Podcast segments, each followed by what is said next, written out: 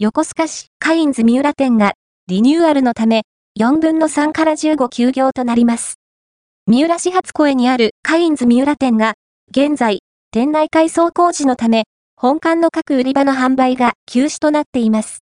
売り場を縮小しながら営業しており、2024年3月4日から15日の期間は本館のすべてが休業となります。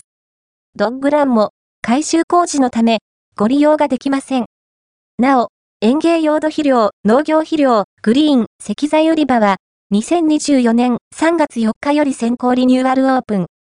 本館は、2024年3月16日にソフトオープン、3月20日にリニューアルオープンするそうです。カインズ三浦店をご利用される方はご注意ください。チン、シャン、様、情報提供いただきありがとうございました。